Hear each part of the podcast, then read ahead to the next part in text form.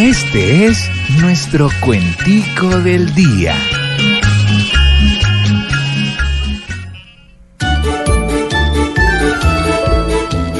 La corrupción es un muro que bloquea la nación y aquí no tiene futuro imponer una sanción dura con la corrupción porque el corrupto es el duro.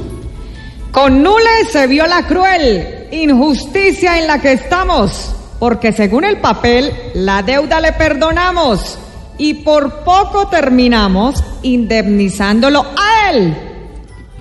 En Suiza guardan ahorita la plata estos deshonestos. O en la Panamá bonita guardan la de los impuestos. En cambio, yo todo honesto la guardo en una bolsita.